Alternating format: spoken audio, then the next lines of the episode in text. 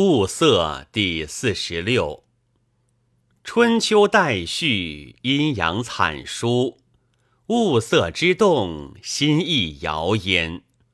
盖阳气蒙而玄居布，阴律凝而丹鸟休。微虫游或入感，四时之动物深矣。若夫规章挺其会心，英华秀其清气，物色相照，人谁互安？是以现岁发春，玉月之情畅；滔滔梦下，玉桃之心宁。天高气清，阴沉之志远；献血无垠，金粟之绿深。岁有其物，物有其容。情以物迁，词以情发。一夜且或盈溢，重生有足隐心。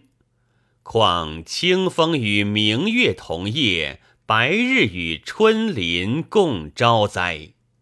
是以诗人感悟，连泪不穷，流连万象之际。沉吟视听之躯，写气图貌，即随物以婉转；主彩复生，亦与心而徘徊。故灼灼状桃花之鲜，依依尽杨柳之貌；稿稿为初日之容，标标拟浴雪之状；阶阶逐黄鸟之声。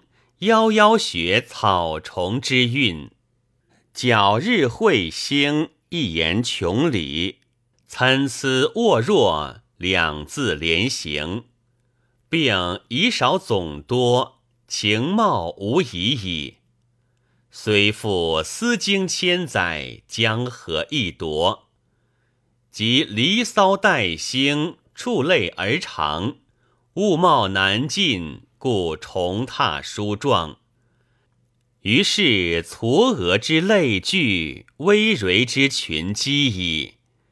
即长青之徒，鬼势归生，摩山泛水，自闭于冠。所谓诗人立则而约言，词人立吟而繁句也。至如雅咏唐花。或黄或白，骚树秋兰，绿叶紫荆。凡吃表五色，贵在实践。若青黄屡出，则繁而不真。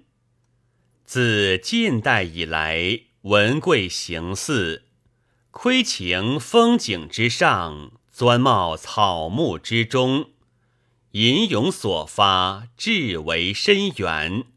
体物为妙，功在密腹，故巧言切状，如印之印泥，不加雕削而曲写豪介，故能沾言而见貌，集字而知实也。然物有恒资，而思无定简，或率尔造极，或精思欲疏。且诗骚所标，并具要害，故后进锐笔，切于争锋。莫不因方以借巧，即事以会奇。善于事要，则虽旧弥新矣。是以四序分回，而入性贵贤。物色虽繁。而西辞尚简，使味飘飘而轻举，情夜夜而更新。古来词人一代皆无，莫不参吾以相辩，因格以为功。物色尽而情有余者，小会通也。若乃山林高壤，识文思之奥府。略语则缺，详说则繁。然则屈平所以能洞见风骚之情者，亦亦江山之助乎？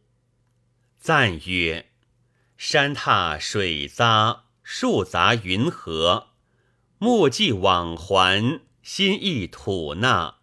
春日迟迟，秋风飒飒，情往似赠，兴来如达。